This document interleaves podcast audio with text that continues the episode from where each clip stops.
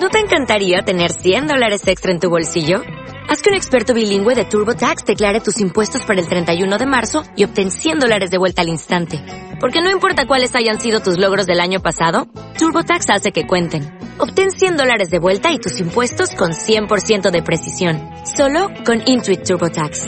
Debes declarar para el 31 de marzo. Crédito solo aplicable al costo de la presentación federal con TurboTax Full Service. Oferta sujeta a cambios o cancelación en cualquier momento.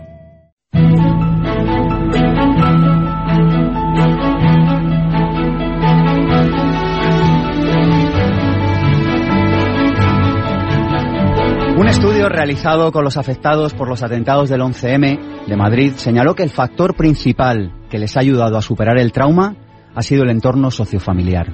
Hoy en Pensamiento Positivo nos hacemos una pregunta y es la siguiente. ¿Por qué hay personas que en medio de situaciones de extrema gravedad, que en medio de las dificultades de la vida son capaces de superarse y salir adelante? ¿Y por qué hay otras que en las mismas circunstancias no lo logran y entran en la noche oscura del alma, en el desierto, no consiguen salir de allí? La respuesta es la resiliencia, una palabra que quizá algunos de ustedes no conozcan, pero de la que vamos a hablar hoy. ¿Y qué es? Es la capacidad de superar experiencias difíciles y una vez superadas, volver a ser nosotros mismos. Decíamos del apoyo sociofamiliar, ese es solo uno de los factores, hay muchos más. Y de esto es de lo que vamos a hablar hoy, de cómo superar la adversidad. Mi nombre es Sergio Fernández y esto, ya lo saben, es mucho más que un programa de radio. Esto es una tribu y su nombre, Pensamiento Positivo. Pensamiento Positivo, el programa de Punto Radio sobre desarrollo personal. Sergio Fernández. Y vamos con las tres claves para encuadrar el tema del día, la resiliencia y vencer la adversidad. La primera, no nos hacen daño las cosas, sino la idea que tenemos de las cosas. Una referencia, Alex Rovira, en su libro Las palabras que curan, cuenta una anécdota. Dice que desde hace años pregunta a las personas que, bueno, ¿consideras que has tenido buena o mala suerte? Y llegó a una conclusión, y es que entre los que afirmaban haber tenido mala suerte, había motivos que justificaban su percepción. Pero lo curioso viene cuando entre aquellos que consideraban que habían vivido una vida afortunada, bueno, pues Alex Rovira cuenta que, que había observado que habían tenido circunstancias difíciles, muchas veces más difíciles que aquellos del primer grupo. La conclusión es esta, es no nos hacen daño las cosas, sino la idea que tenemos de las cosas. No seamos esclavos de nuestro pensamiento, no seamos, como dice un buen amigo, víctimas de nuestro diálogo interno. La segunda clave del día de hoy, esto que algunos psicólogos, Martin Seligman, por ejemplo, eh, llaman indefensión aprendida. Es decir, el reconocer de antemano, el pensar de antemano que no hay nada que podamos hacer. Y nos cuenta un experimento muy interesante. Martin Seligman nos habla de, bueno, unos perros que metieron en tres jaulas. Los metieron en la jaula A una serie de perros y, bueno, estos perros recibían una descarga eléctrica. ¿Qué pasaba? Que si los perros apretaban una barra con el hocico, cosa que aprendieron muy rápidamente, podían detener esta descarga eléctrica. A continuación metió otra serie de perros en una jaula B. Estos recibían una descarga pero no podían hacer nada por detenerla, es decir, recibían la descarga sí o sí. Y a los de la jaula C no los sometieron a ninguna descarga. ¿Qué pasó? Al día siguiente volvieron a meter a estos perros en una jaula con dos zonas, una zona con descargas y otra sin descargas eléctricas. Solo había que saltar una barrera. Y aquí viene lo curioso. Los perros que habían estado en las zonas A y C, es decir, aquellos que recibían descargas sí o sí, o aquellos que consiguieron de alguna manera eh, no estar sometidos a descargas, consiguieron pasar esa barrera. Y bueno, pues a esto Martin Seligman le llamó indefensión aprendida. Cuando uno ha intentado salir de una adversidad en varias ocasiones y no lo ha conseguido, aprende que no puede salir. Y esto es lo que nosotros, como seres humanos, no nos podemos ni debemos permitir. Y por último, para acabar las tres claves del programa de hoy, aprender a formularse buenas preguntas. Cuando superamos adversidades, ¿a quién no le ha pasado que en alguna ocasión ha dicho, ¿por qué a mí? ¿Por qué me ha pasado esto a mí? Hay estudios eh, que, bueno, Elías Kateb, en el libro que, del que vamos a hablar hoy, cita, en cómo vencer la adversidad, que hablan de que el 90% de las personas que superan una adversidad se formulan esta pregunta. Yo lo que les propongo es cambiar esa pregunta por otra, y es cambiarla por, ¿qué puedo yo aprender de esto? Nos pase lo que nos pase en la vida. ¿Qué puedo yo aprender de esto? Yo creo que buenas preguntas, buena vida. Malas preguntas, mala vida. Arrancamos pensamiento positivo con la entrevista a Elías Cater.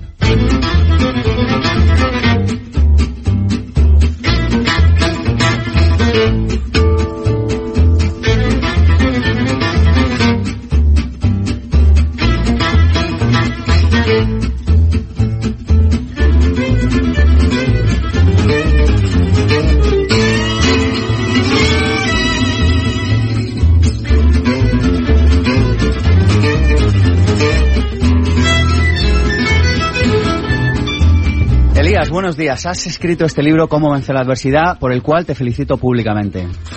Hola, muchas gracias. ¿Cómo estás, Elías? Pues muy bien.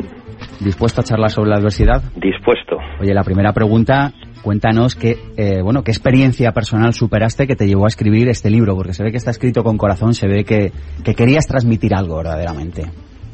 Bueno, eh, este libro es fruto de una reflexión personal de muchos años, ¿no? Yo cuando era joven, quizás el ambiente me creó el concepto de que cuando uno tenía un problema, lo lógico era reaccionar con frustración, con mal humor y con tristeza, ¿no?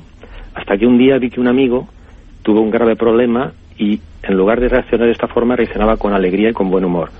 Entonces eso me despertó en mí el interés en saber por qué hay personas que reaccionan de una forma y otras personas reaccionan de otra. ¿no? Y eso me llevó a un estudio de, de, todos estos factores de la resiliencia y, otros más. ¿no? La casualidad ha dado mm, un giro inesperado en mi vida, ¿no? como digo en el prólogo, y es que justamente cuando la estaba acabando de escribir me detectaron una leucemia y entonces, bueno, mi única esperanza ahora en este momento es tener un trasplante de médula. Mm, y bueno, estoy viviendo pendiente de un hilo. Pero bueno, toda esta experiencia que he tenido, todo lo que he aprendido, pues me ha servido para eh, afrontar este problema y bueno, creo que mm, casi no me afecta en nada. Sigo haciendo una vida casi normal, a pesar de tener, pues ya te digo, la espada de Damocles encima, ¿no? Sí, sí. ¿Qué factores bueno, antes, antes de, arrancar con los factores que, bueno, que estimulan la resiliencia, te quería hacer una pregunta. Es, explícanos en, en pocas palabras qué es esto de resiliencia. Imagínate que fuera un concurso de tele y te dije, te llevas un apartamento en Torrevieja si nos lo explicas en, en 20 segundos. Bueno, pues yo creo que lo has explicado muy bien tú. Es una capacidad humana que tenemos todos para superar eh, la adversidad. Entendiendo por adversidad, pues desde un problema mm, pequeño a un problema muy grave, ¿no? Entonces es un concepto psicológico nuevo. La palabra proviene de la ingeniería, qué curioso, ¿no? Sí. Hay esos materiales que cuando se deforman mucho, al cabo de un tiempo vuelven a su estado original, pues se tomó prestado ese concepto de la ingeniería. Y yo creo que es el, la idea es muy clara, ¿no? A ti te pueden afectar las cosas, te pueden dar golpes muy duros. Eh, tú puedes, pues, ahí quedarte en una situación eh, agobiante, ¿no? Pero al final esa capacidad hace que tú salgas adelante, que vuelvas a ser el mismo de antes, ¿no? Eso es la resiliencia. Bueno, fíjate, yo, es que no sé ni por dónde empezar. Citas eh, muchísimas ideas interesantes. Hablas, por ejemplo, del apoyo social. Y yo te pregunto, fíjate, en sociedades cada vez más individualistas, en las grandes ciudades, que es un poco la tendencia del siglo XXI, donde las personas cada vez viven más solas, están más alejadas de la familia, no se hablan con los vecinos. Claro, todo el apoyo social está bien, pero ¿y el que no lo tiene, Elías? ¿Cómo, cómo supera la adversidad? ¿Qué otros factores hay? No sé el, el que no lo tiene, pues tiene que afrontarlo solo, ¿no? Entonces necesita mucho coraje y sobre todo saberse orientar por sí solo, ¿no? Eh, lo que pasa es que el apoyo social en, a veces no tiene por qué ser toda la sociedad la que te, te entienda, sino una persona, por ejemplo, un familiar, un amigo, un cuidador, un buen profesor, pues puede ser ese apoyo que uno necesita para salir del bache, ¿no? eh, también hay que pensar que las personas que nos rodean son más solidarias de lo que aparentan, ¿no?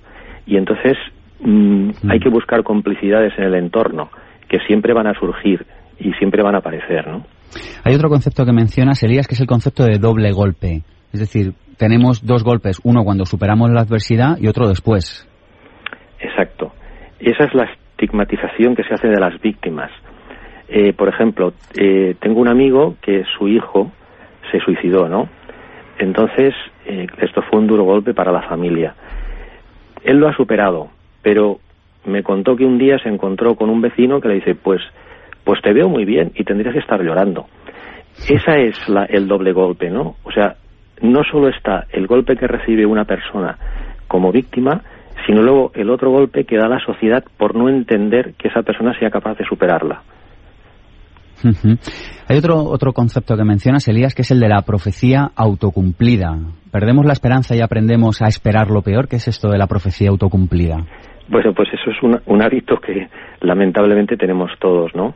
Un mal hábito de pensar, ¿no? En, decir, eh, cuando te sucede algo, pues por ejemplo, un atasco en la de circulación, o te pide algo, el retraso en el metro, decir, bueno, ya me lo pensaba yo que iba a pasar esto, ya me pensaba yo que iba a suceder esto, ¿no?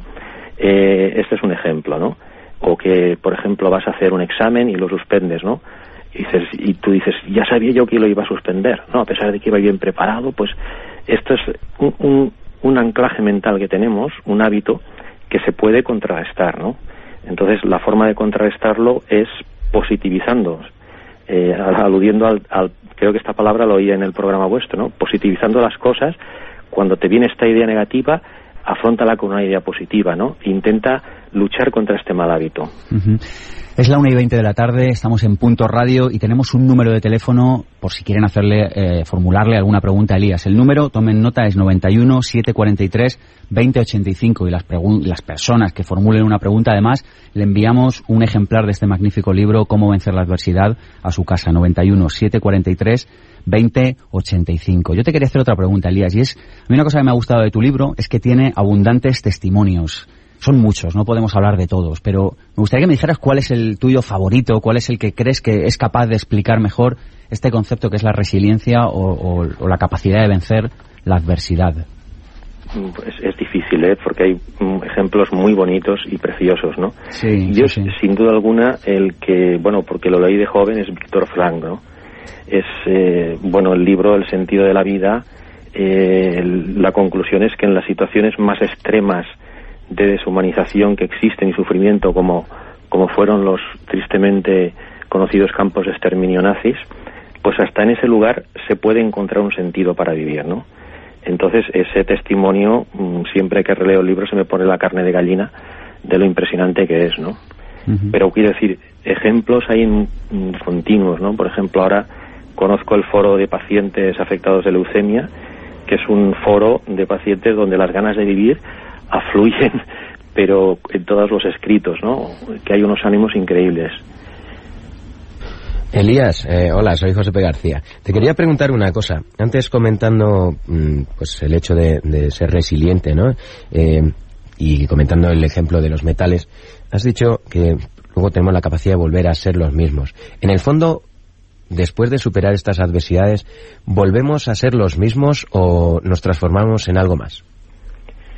Tienes razón, nos transformamos en algo más positivo, claro. Eh, cuando, queremos decir lo, mismo de antes, queremos decir volver a hacer una vida parecida a la que hacíamos antes, ¿no? Evidentemente no siempre va a ser igual, como es el caso pues que comentaba Sergio de los, los afectados por el, los atentados de Madrid, ¿no? La mayoría dicen que han vuelto hacer una vida parecida a la que hacían, pero no igual, en este sentido.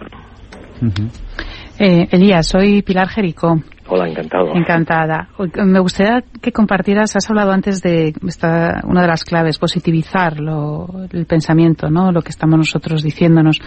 Me gustaría escucharte cómo lo estás haciendo tú en un momento como el que estás pasando. O sea, que, da modo de consejo, de sugerencia, ¿no? ¿Cómo estás positivizando tu experiencia? Bueno, eh, simplemente observando una capacidad que tenemos todos, ¿no? De que cuando te surge una idea negativa en la cabeza, te, te tienes que observar y a continuación contrarrestarla con una idea positiva, ¿no?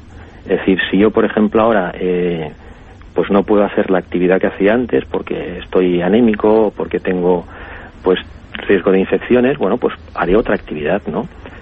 Pues la que sea, ¿no? Y entonces la, la afronto con el mismo optimismo que tenía antes y con la misma fuerza vital que tenía antes, ¿no? sí. Elías, tenemos una persona, Francisca de Fuenlabrada, que te quiere hacer una pregunta. Francisca, buenos días. Hola, buenos días. Pues eh, le dejo con Elías. Sí, Elías, hola, buenos días. Hola, buenos días. Eh, espera un momentito que voy a bajar la radio.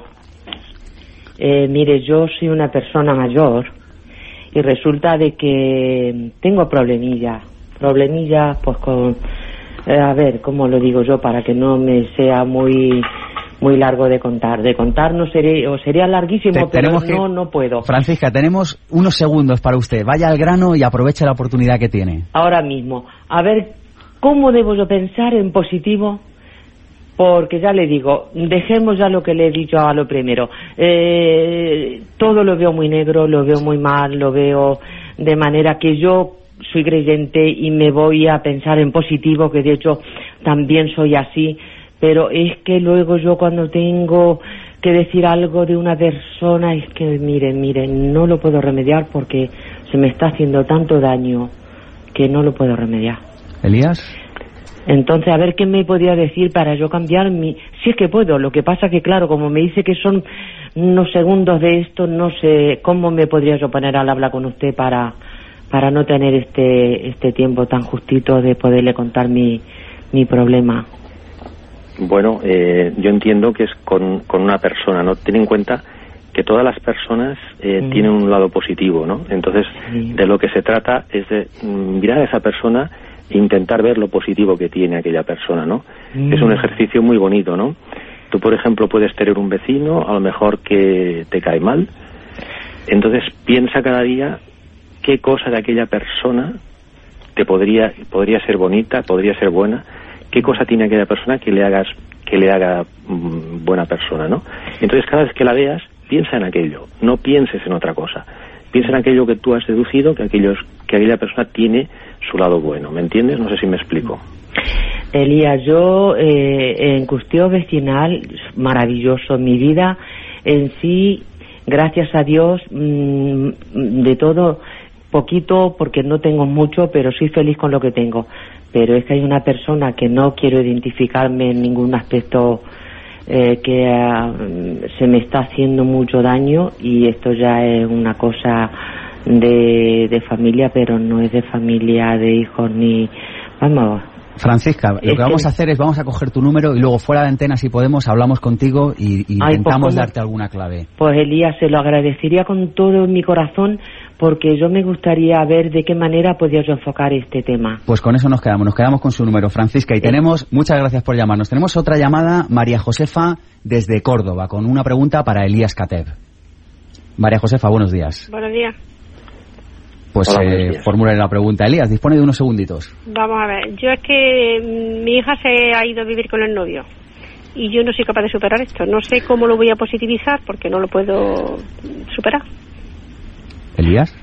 Ver, Bueno, eh, mm, la situación, eh, ha habido un cambio en una situación familiar, ¿no te refieres? sí, sí. Y entonces esta situación, pues tú, mm, pues no la comprendes, hay alguna cosa que no entiendes, ¿no? O no te gustaría que hubiera sido así. Claro, que ella estaba muy bien aquí, ha dejado sus estudios, que le faltaba un año para terminar la carrera. Bueno, pues yo entiendo que tú cosa- quieres mucho a tu hija, ¿no? Hombre, figúrese.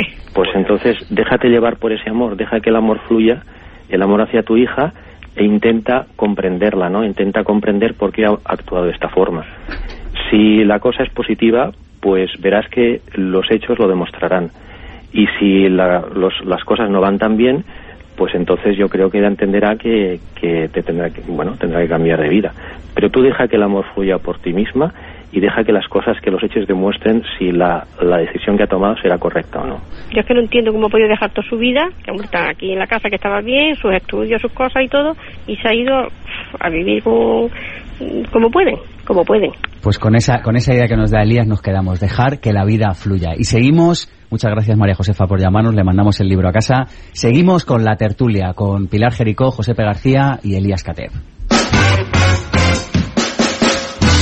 Pensamiento positivo, el programa de Punto Radio sobre desarrollo personal. Sergio Fernández.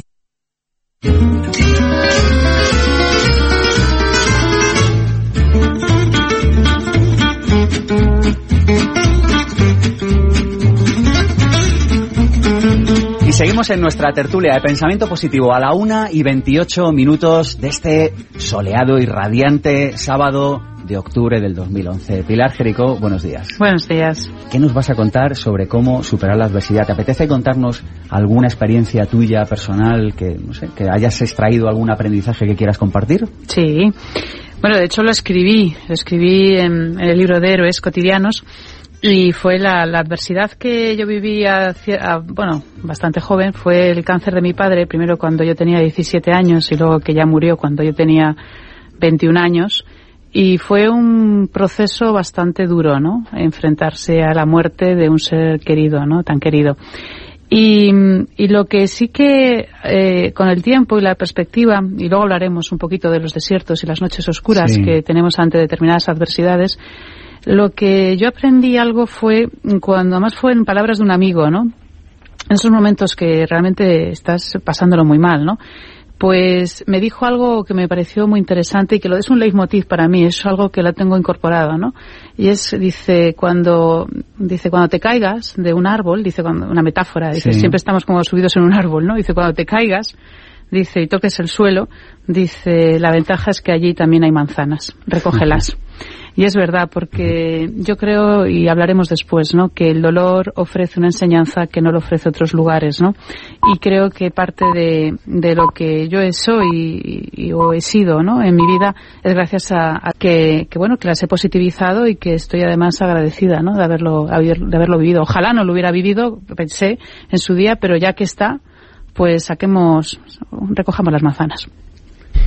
Bueno, pues yo también voy a compartir un, un, ejemplo de, de, cómo he superado alguna adversidad. En este caso, por ejemplo, yo tengo mi propia empresa, una empresa de formación, de coaching, y en el 2009 me iba muy bien y de repente, sin preverlo, en el último trimestre del 2009, todos mis clientes cancelaron todos los contratos. Por lo tanto, pasé de ser un año que tenía muy buena perspectiva a de repente verme pues con una mano delante y otra detrás y acabando con serias deudas, porque yo todo lo que, todo lo que gano lo reinvierto, ¿no? Entonces, ¿qué pasó? Que me quedé desarbolado en un primer momento, eh, sorprendido, me permitía además un lenguaje de pero cómo me ha podido pasar esto a mí, pero de víctima, pero después al poco tiempo me di cuenta que desde ese rol no iba a solucionar nada y entonces la siguiente pregunta que me hice fue, bueno, ¿y ahora qué hago para cambiar esto? Y empecé a hacerme esa pregunta y la verdad es que que se me fueran todos los clientes es lo mejor que me pudo pasar. Porque gracias a eso me di cuenta que me estaba, se puede decir, durmiendo en los laureles, que estaba yendo a clientes que no eran exactamente los míos, que estaba dejando de hacer muchas cosas que me gustan y lo que decidí es crear una nueva estrategia para empezar el 2010 con otras cosas y además que me entusiasmaran mucho más. Empecé a crear productos, empecé a crear cursos, empecé a ponerme las pilas. ¿eh? Esto yo estaba hasta ese momento ya apoltronándome en el sillón y de repente espabilé de nuevo y la verdad es que aprendí muchísimo y agradezco al destino que me pusiera ante estas circunstancias. Yo tuve un lema en ese momento que fue, ha pasado esto. Bueno, ¿y qué? Y me dije, bueno, ¿y qué? Y me lo sigo diciendo cada vez que, que me sucede algo que no había planeado o que no me gusta.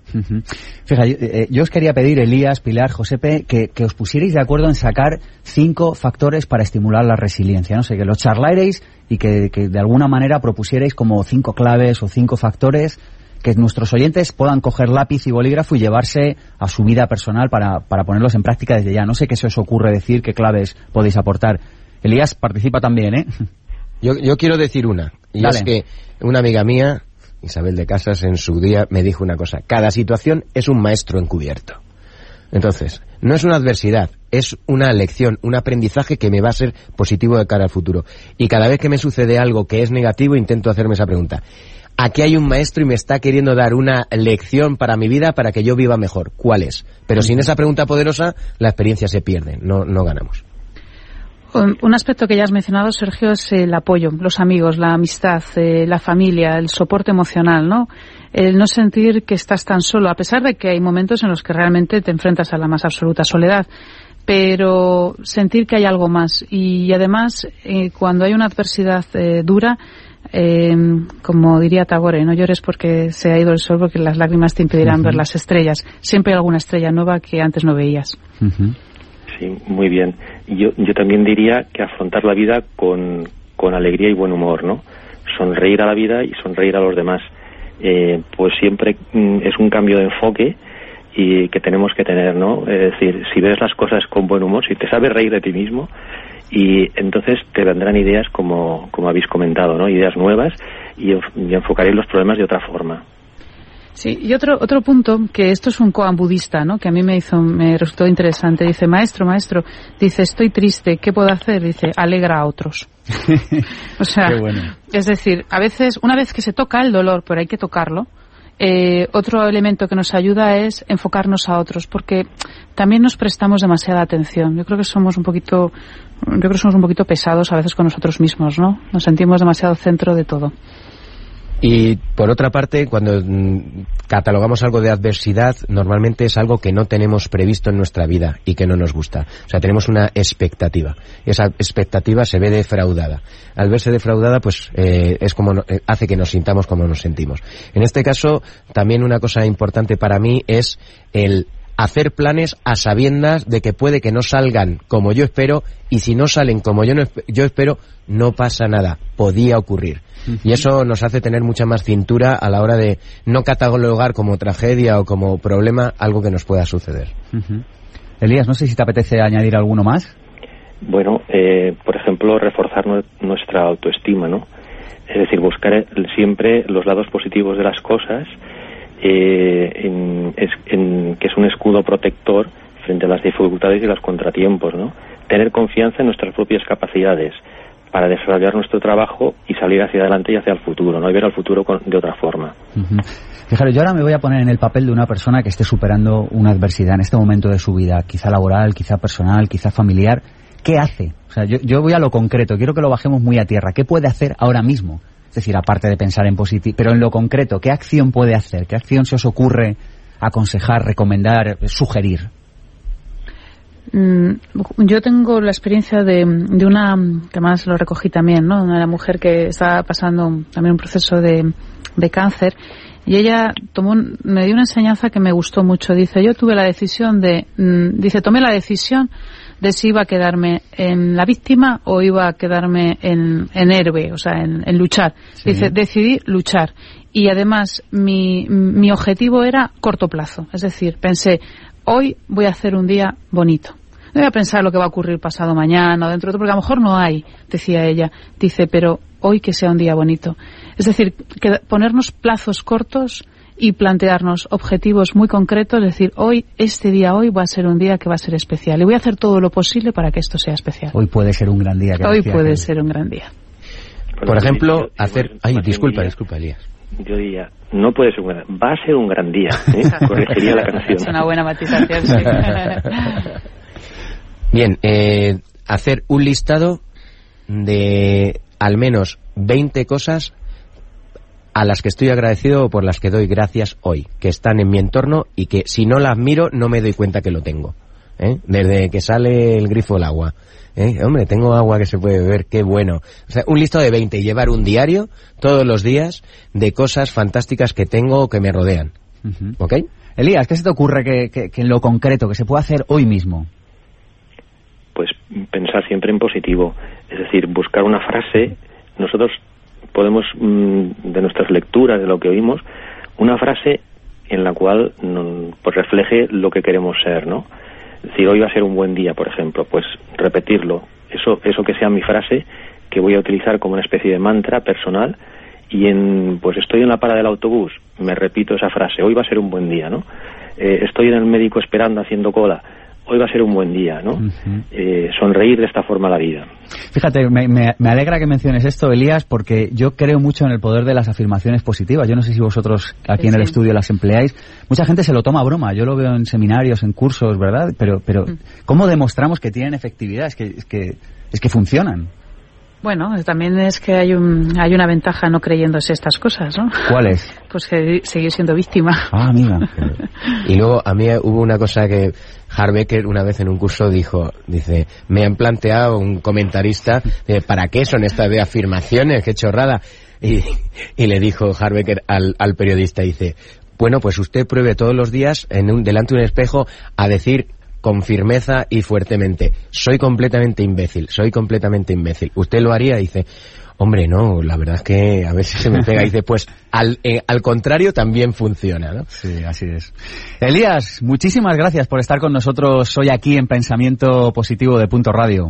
No, gracias a vosotros. ¿Me permites decir una cosita? Por supuesto, Elías. Eh, mira, yo como mm, estoy afectado por el problema del de la leucemia y necesito un trasplante como única solución, me gustaría eh, pues que pensaran los oyentes en hacerse donantes de médula, que es una cosa muy sencilla, que no cuesta nada y que puede salvar una vida. Entonces, eh, si, no, no cuesta nada, es decir, se tiene que hacer, tiene que ser una persona sana, de 18 a 55 años, y lo único que tiene que firmar un compromiso de donación.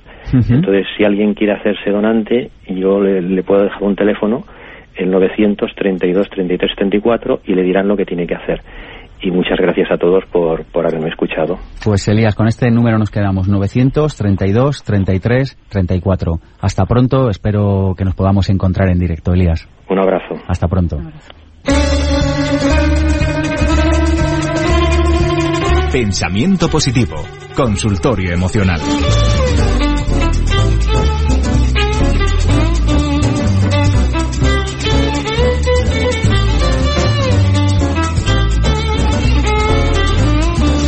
Y seguimos con nuestra sección La fábrica de sueños con Josepe García, una sección en la que, bueno, pues les invitamos a que llamen, a que nos cuenten su sueño y nuestro coach de guardia pues les ayuda en la medida de lo posible. Pero primero vamos a hacer una pequeña introducción, Josepe, sobre claves prácticas para llevar los sueños a cabo. ¿Qué me puedes decir a este respecto? Pues principalmente para llevar los sueños a cabo hay muchas actitudes que son mucho más importantes que las aptitudes, que los conocimientos, ¿no? Eh, y yo he identificado, hay muchas, pues para hoy tres, Sí. tres actitudes. Venga, primera. Primero, pensar en grande. ¿Qué es Pensar en grande. Pensar en grande es, eh, bueno, bueno, mi sueño es ganar un sueldo de 1.100 euros. No, de 6.000. ¿Vale? Ahora bien, si estoy ganando uno de 600, ahora se trata de actuar en pequeño, ir dando pasos en dirección a 6.000. Pero que pensemos en grande porque es cuando vivimos vidas grandes. Pero es que a veces tenemos amputada esa, esa, esa capacidad. Bien, pues entonces lo que hay que hacer es un como si. Como si no la tuviera amputada. O sea, todos podemos pensar en grande porque todos somos grandes. Aunque no me lo crea, todos somos grandes. Y si otra persona ha podido hacerlo, tú también puedes hacerlo. Para mí, yo, eso es una capacidad humana que todos llevamos dentro. Esto es una creencia, no me pidas pruebas. Lo siento y lo creo así. Y también en el momento que lo he creído, ha funcionado así, que es lo importante. No te voy a pedir pruebas, Josepe. No me pidas pruebas, pero las hay de todas maneras. Segunda- segunda actitud. Siguiente, perseverancia. Perseverancia es distinto a tozudez. ¿eh? Per- perseverancia es, para mí, fijarse un objetivo, una meta y hacer lo necesario para llegar independientemente de los obstáculos. Eso significa no tener que ir en línea recta. Esto es como un barco, es como un velero. Un velero no va con el timón enganchado en línea recta porque puede encontrarse una ola de frente. Se trata de estar dispuesto a dar pequeños giros de timón, ir un poquito para atrás, un poquito a la derecha, un poquito a la izquierda, pero ir avanzando en pos del objetivo. ¿Cuándo sabemos si tenemos que retirarnos, Josepe? Yo creo que es una sensación interna y creo que cuando uno está sufriendo o esforzándose demasiado.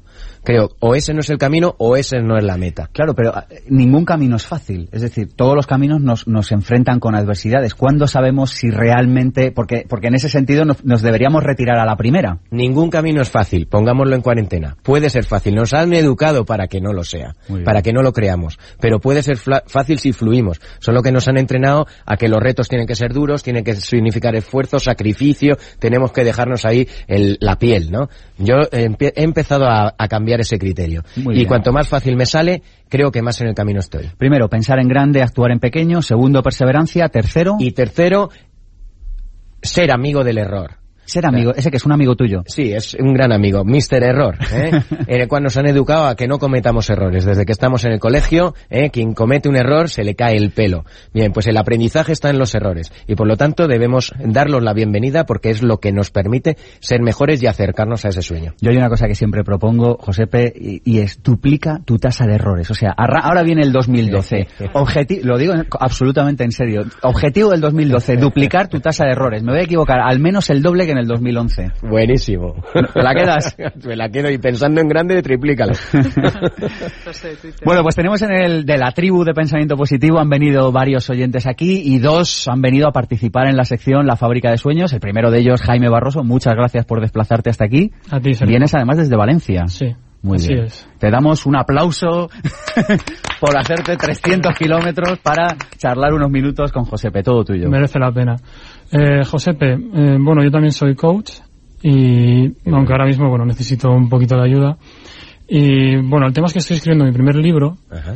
y bueno, mi sueño a corto plazo es terminar el libro y, y publicarlo. Es así de claro. Eh, ¿Qué me lo impide ahora mismo? Eh, bueno, en ocasiones algunos miedos, algunas inseguridades, el no sentir que quizás sea merecedor de contar algo o de, o de aportar algo. Y eso es lo que quizás hace que, que retrase eh, el, el hecho de terminar el libro y de enfrentarme a, bueno, a esas posibles críticas o tanto de la gente como, como las mías propias, ¿no? Entonces, ¿qué, ¿qué puedo hacer cuando me invaden esos sentimientos? Muy bien. Jaime, pregunta que te lanzo aquí y ahora. A ver. ¿Cuándo vas a acabar de escribir ese libro? Mm, tengo la fecha del 10 de noviembre. 10 de noviembre Sí. es una fecha... Señoras y señores, hemos escuchado todos la fecha 10 de noviembre. Los Me en el estudio. Pasa por venir a Pensamiento Positivo. Más Creo que todos nuestros bueno. amigos radio oyentes. Bien, señoras y señores, 10 de noviembre el libro de Jaime ese que va a saltar la banca en el futuro va a estar escrito. ¿El compromiso es firme? El compromiso es firme. ¿Sí? Sí. ¿Contigo? Conmigo mismo. ¿Y con nosotros? También. Y con todos los oyentes ahora. Bien, pues entonces, independientemente del estado anímico, ese libro va a estar escrito el 10 de noviembre, ¿vale? Esto es una de las claves para alcanzar nuestros sueños, ponernos fechas límites que vamos a respetar. Pues ya sabéis lo que pasa cuando nos ponemos una fecha límite que no respetamos. ¿Qué ocurre dentro de nosotros? ¿Somos dignos de fiar? Baja la autoestima, además. La autoestima va para abajo. ¿Por qué? Porque no he cumplido con aquello y encima que era importante. Y luego, siguiente pregunta. En tu caso, ¿tienes algo que aportar al mundo en ese libro? Sí, ¿Sí o no? sí. Con firmeza. Lo ¿Sí o no? sí. ¿Lo tienes? Lo tengo, eh, pero en ocasiones eh, me invaden esas inseguridades. Bien, pues yo te y es invito- cuando no, cuando siento que quizás no tenga tanto. Te invito a que esa vocecilla, ¿eh? esa fiel consejera que nos hunde en la miseria cada dos por tres, ¿eh? en la pongas cote y cuando la escuches digas gracias por compartir. Y se acabó. Y que siga ahí presente el gran Jaime, ¿eh? el que tiene cosas que aportar al mundo. Estupendo. Muchas gracias por los consejos. De nada. Tenemos a Mónica Galán, que no ha venido desde Valencia, pero ha venido desde Madrid, que también es mucho. Sí, sí, sí, con todo el gusto aquí a compartir la mañana con vosotros. Josepe, pues yo tengo una dificultad. Mm, Bueno, mejor que la dificultad te voy a contar mi sueño. Mi sueño es lanzar mi proyecto Comunica Coaching. La dificultad es la parálisis por análisis, ¿no? Esta nos la ha enseñado Sergio Fernández en algún momento y yo me hago la araquiri con ella cada vez que la pienso. Mi problema, siempre hay alguna cosa en la que formarse más, el siguiente curso de oratoria, la forma de hacer un tema de locución. ¿Cómo se mata esta parálisis por análisis, por favor? En primer lugar, Mónica, bueno, ya sabes que soy coach, es- yo lo haría a través de preguntas, pero en este formato de radio De no se turbo puede. coaching. De turbo coaching, ya no es turbo coaching, es turbo mentoring, consejering. Pero la parálisis por el análisis viene del miedo a no acertar. ¿Vale? Por lo tanto, no te exijas acertar. Exígete dar un primer paso ya. Con aquella opción de las 304 que te resuene por dentro, que parezca que a lo mejor van por ahí los tiros. A lo mejor, porque la acción te va a demostrar cosas que sentada en la silla nunca vas a discernir. La acción te pone ante nuevos escenarios, nuevas circunstancias y nuevas oportunidades que desde la posición de la silla nunca, nunca podrás determinar. Con lo cual, olvídate de querer acertar. Por favor. Esa es buena. Muchas gracias. Nada. ¿Alguna clave para cerrar tu sección La Fábrica de Sueños, Josepe? Pues ¿Alguna mira. recomendación? Recomendación, eh, mm, para perseguir un sueño es necesario la perseverancia, ¿no? Entonces, eh, a colación de otro programa donde también estaba Pilar y hablábamos de cambio de, de hábitos y precisamente perseguir un sueño normalmente implica un cambio de hábitos, yo os voy a, a compartir con vosotros una herramienta que se llama eh, la planilla de cambio de hábitos. ¿Cómo la llevamos a cabo? Es muy sencillo. Fíjate si es sencillo. Se coge un folio, se coge un rotulador o incluso se puede hacer en Word, donde quieras en el ordenador, y se trata de poner 21 cuadraditos, ¿eh? 21 cuadraditos y en y pones el título del hábito que quieres conseguir. Imagínate, quiero todos los días haber cumplido con esta cosa que me he propuesto. Todos los días dedicar una hora a mi proyecto profesional. Imagínate. Y esa hora solo para eso. Muy bien, pues lo pongo. Y pongo fecha de inicio y fecha 21 días después. Cada cuadradito equivale a un día. Y cada vez que cumplas, le pones una sonrisa, un ok, un tal. Importantísimo, tienes que todos los días poner ese símbolo de que has cumplido. Si un día falla, arrancamos de cero. Arrancamos de cero, cosa que fastidia bastante, ¿eh? sobre todo cuando vas en el 17. Por lo tanto, ayuda mucho a automatizar eso que comentaba Pilar en su día, automatizar el hábito de estar ya con esto. ¿Ok? La planilla de control de hábitos, súper sencilla, te la cuelgas delante en un sitio que veas todos los días, cuanto más tiempo mejor, un tablón de corcho, la pared, donde sea, e incluso delante del ordenador. Tienes 20 segundos para recomendar un libro, Josepe. la magia que se llama La semana laboral de cuatro horas. De verdad, Timothy Ferris, este libro a mí me ha cambiado la vida y me ha enseñado a ser muy eficiente y a perseguir grandísimos sueños. La semana laboral de cuatro horas, Timothy Ferris. Y para acabar, y en el entorno de crisis que estamos viviendo hay una frase que me entusiasma y es, cuando soplan vientos de crisis, la mayoría de la gente corre a refugiarse. Solo unos pocos construyen molinos de viento y se hacen ricos. Pensamiento Positivo, el programa de Punto Radio sobre desarrollo personal. Sergio Fernández.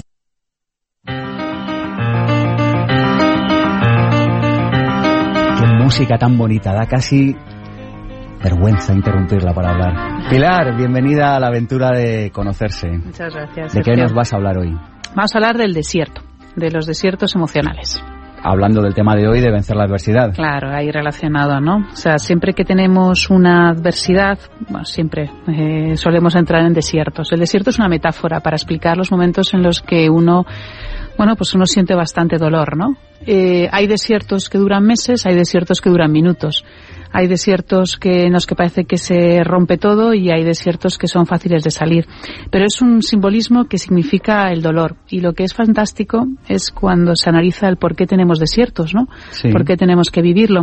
Cuando se estudia mm, eh, la- los héroes, por ejemplo, los héroes en la historia, el primer héroe de la historia que fue Gilgamesh del siglo VII antes de Cristo, se habla que atraviesa un desierto. Y todos los héroes atraviesan desiertos. En la, en la historia, en los cuentos, en las leyendas. Y el motivo es muy sencillo. Y el motivo es porque el desierto, que significa dolor, del dolor eh, podemos aprender cosas que de otro sitio no. Antes lo comentábamos. Y además porque el dolor eh, nos permite tocar lo que es eh, tierra, humus. Y la palabra humus es humildad. Proviene de humildad. Por lo tanto, tenemos dolor o sentimos dolor a veces porque es lo que nos permite morir una parte de nosotros para que nazca otra. Leo en tu libro Héroes cotidianos, nadie puede ser héroe sin conocer la derrota. Tenemos que aceptar la derrota. Sí, pero también hay que aceptar la derrota suponiendo que es aparentemente es una derrota en el corto plazo, pero en el medio largo plazo eso puede ser una gran victoria, ¿no? Por lo tanto, eh, lo interesante, fíjate, volviendo a, a la a la- a lo que es el simbolismo, ¿no? Los caballeros medievales, eh, bueno, como vemos en, las, en la literatura, ¿no? O en las películas adaptadas, observamos que el caballero medieval cuando va a ser nombrado caballero, lo que hace es que la víspera vela las armas en silencio, él solo, en esos castillos que podemos Sí. imaginarnos fríos, ¿no? Y está solo realmente. Y al día siguiente es nombrado caballero. Y el simbolismo es el mismo, porque para que tú puedas nacer algo en ti, algo tiene que morir. Tenemos que desprendernos de algo. Y precisamente eso es lo que consigue un desierto. Permite, nos permite desprendernos de una parte de nosotros, o nos permite desprendernos de algo que puede ser un ser querido, una- un trabajo, o una sensación de éxito, pero es lo que cuando es como cuando vaciamos las, los armarios, ¿no? Solo podemos introducir cosas nuevas y hemos quitado otras. Y en una sociedad que va tan deprisa, ¿no es verdad que a veces nos cuesta aceptar las emociones, sobre todo cuando son de tristeza, de derrota, de dolor? ¿Cómo hacemos para integrar esas emociones? Y para conocerlas, porque a veces somos un poco alexitímicos, incluso en el sentido de que Sí. no conocemos las propias emociones que estamos experimentando. Yo creo que es bueno estar un 10 minutos al menos a solas todos los días con uno mismo, ¿no? Aunque sea antes de dormir o en algún instante, eh, identificando qué nos ocurre. Yo creo que es bueno reconocer las emociones, es necesario, por supuesto, y tampoco quedarse en ellas. Es decir, eh, dar espacio a la tristeza o a la ira o al miedo, a todas esas emociones que a veces nos cuesta. Bueno, reconocerlas es el primer, es el primer paso, ¿no? Y como tú bien dices, en una sociedad que vamos tan deprisa, es importante, es importante tomar espacios de calma, tomar espacios que nos permitan saber qué nos está ocurriendo internamente. ¿Cómo podemos acelerar la salida del desierto? Sí. Bueno, lo primero de todo, y como ya sabes, eh, Sergio, que siempre me gusta hablar de algunos datos científicos. Sí, y además a los oyentes les encanta, nos escriben a nuestro Facebook Sí. y nos lo comentan. Bueno, pues es curioso porque cuando empiezas a estudiar un poquito qué nos pasa a nuestro cerebro cuando estamos tristes o cuando estamos en esos momentos, a, más- a margen de lo que hemos ido comentando, desde la parte simbólica, ¿no? Hay un aspecto que también ocurre, que se puede estudiar con las nuevas, bueno, pues con todas las técnicas que hayan ahora, ¿no? Que hay ahora. Hay varios artículos muy interesantes, ¿no? Por ejemplo, em, En Nueva York se descubrió que aquellos ancianos que se rompían la cadera y que estaban tristes tenían hasta el triple, o sea, que no estaban tristes, perdón, que estaban afrontando de manera positiva, tenían el triple de posibilidades de caminar antes que los que estaban tristes y tenían hasta nueve veces más posibilidades de recuperar la salud. Interesante esto, ¿verdad? La tristeza nos conduce a, nos merma, ¿no? Nos, nos resta. Pasa que la tristeza es normal. Por ejemplo, también se descubrió, y hubo un par de artículos en la revista Science en el año 2003, en el que se observó cómo el dolor físico, como nuestro cerebro, cuando vemos a alguien sufrir, a alguien que queremos, nuestro cerebro registra, la zona que registra el dolor físico en nuestro cerebro, también se registra cuando vemos a alguien que lo está pasando mal. Las neuronas espejo. Las neuronas espejo, pero está además incluso identificado en qué lugar del cerebro. Incluso un tema bastante interesante que se hizo con unos chavales que estaban jugando a videojuegos, hicieron dos experimentos muy curiosos. ¿no? Uno de ellos se les, eh, bueno, pues a uno de, con grupos de chavales, a uno de ellos se les hizo que se quedaran excluidos del juego y quedaran fuera. Y miraron qué le pasaba en el cerebro. Pues bien, cuando uno se queda excluido de algo, y fíjate que esto era un juego de ordenador, se activa la zona del cerebro que te produce el dolor físico también. Es decir, sentirnos excluidos realmente duele y duele mucho. Y esto ocurre jugando a un juego, imagínate si es en un grupo de amigos, familia, etcétera, ¿no? Y el segundo experimento curioso que, que a mí me llamó mucho la atención y me parece muy significativo, se hizo también con un grupo de chavales que estaban jugando. A unos se les, bueno, se trucó un poco el juego, porque sabemos que la ciencia si no no tiene gracia, porque si no no sabemos qué ocurre, ¿no? Se trucó el juego entonces unos ganaron y otros perdieron. Y lo que hicieron los investigadores fue colocar en una mesa grande bebidas bebidas y comida caliente y bebidas y comidas frías. Pues bien, los que ganaron fueron disparados corriendo a los refrescos y, comida fría. En cambio, los que perdieron se fueron a buscar la comida caliente y la bebida caliente. Es ¿Qué decir, significa esto? el calor. el calor nos protege. Por lo tanto, si estamos tristes, es interesante sentir, sentir cierto calor. Buscar esos lugares, esas personas que nos dan un poquito de calor, porque es que el cerebro lo agradece. ¿Qué otras claves nos darías para acelerar esa salida, Pilar, de, de, los desiertos emocionales? Sí, bueno, además de la que hemos comentado antes, hablando con Elías, que era el caso que yo comentaba de Ana Schwartz, una gran amiga que vivió una situación difícil y es tomar la decisión de ser protagonista, que no víctima, sí que me gustaría compartir, digamos, cinco claves rápidas, cinco claves, muy rápidamente. La primera es dar campito a la emoción. Y es una frase que me encanta. O sea, dar campito es dar espacio, reconocer la tristeza y darle su espacio y es bueno que esté, no quitarla. Porque si no tocamos la tristeza, es posible que no seamos capaces de salir. Es como cuando alguien rompe con una persona, tiene que pasar el duelo, porque si no pasa el duelo, luego rompe corazones, así que mejor el suyo y el de otros, ¿no? Por lo tanto, primero dar campito a la emoción, segundo distanciarte de la misma. Ajá. Es decir, una vez que la reconoces, distanciarte. No soy la emoción. Pensemos que no somos nadie de nosotros somos la emoción y somos los pensamientos, somos algo más, mucho más grande. Por ello, sentirlo, dar espacio y reconocer que no somos nosotros. Tercero, claves que a mí me han ayudado mucho perdonar y perdonarse. Perdonar. O sea, yo creo que la capacidad de perdonar es una de las capacidades que nos hacen más felices. Y es reconocer que, bueno, pues que no somos perfectos, que nos duele y aceptarlo desde ahí, ¿no? Perdonar y perdonarse. Hay una frase de Seliman que me fascina, que dice, no puedes hacer daño al culpable no perdonando. Dice, pero sí puedes liberarte perdonándolo. Uh -huh. Es decir, te puedes liberar a través de perdonar, ¿no? Por lo tanto, la tercera clave sería perdonarte, ¿no? Y luego tendríamos dos claves más. Sería una de ellas agradecer, que ya lo comentó antes Josepe, sí. agradecer continuamente lo que nos ha tocado vivir y lo que he vivido y lo que he escogido por vivir. Y por supuesto, la última, confiar confiar en la vida, porque yo creo que en el fondo la vida es más sabia. Y nosotros al final somos muy pequeñitos. Por eso confiar. Y lo que a veces parece que es un entuerto terrible, con perspectiva lo, le da un sentido. Y hay cosas, como decía antes, que no nos gustaría haber vivido, pero que ya que las has vivido, interprétalas como esos maestros que se mencionaba antes. Si te tienes que quedar con una, ¿con cuál te quedas? Ostras, yo personalmente, ¿con cuál me quedaría? Yo sí, con... La yo, que te haya sido más útil en tu vida, Pilar. Yo con el agradecimiento pues parece que hoy va el programa de agradecer, ¿eh? Muchas gracias, Pilar. Esperamos verte pronto por aquí, por Pensamiento Positivo de Punto Radio y con tu sección La Aventura de Conocerse. Muchas gracias, Sergio. Un placer.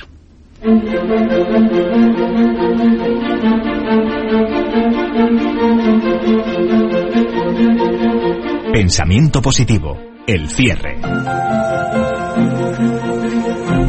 Pensamiento positivo del día de hoy, cómo vencer la adversidad. Y hemos aprendido tantas cosas, hemos aprendido que es una profecía autocumplida, hemos aprendido una frase muy bonita, que cuando te caigas del árbol, en el suelo también habrá manzanas. Hemos sacado cinco claves para reforzar bueno, pues la salida de las situaciones de adversidad. La primera, reforzar la autoestima. La segunda, que cada situación es un maestro encubierto. La tercera, el apoyo del soporte emocional de nuestra gente. Otra, que me ha encantado, afrontar la vida con alegría y con buen humor. Y por supuesto, cuando nos preguntemos, bueno, ¿por qué estoy triste? Alegrar a otros, que esta sería otra de las claves. Por mi parte, esto es casi todo. Me encantaría volver a verles la semana que viene y les dejo con, bueno, algunas películas para, bueno, para si a lo largo de esta semana quieren eh, reforzar lo que hemos aprendido aquí, aquí se las dejo. La escafandra y la mariposa, en busca de la felicidad y comer, rezar, amar. Esto, ya lo saben, mucho más que un programa de radio, pensamiento positivo. Y quien les habla, Sergio Fernández. Hasta el sábado que viene.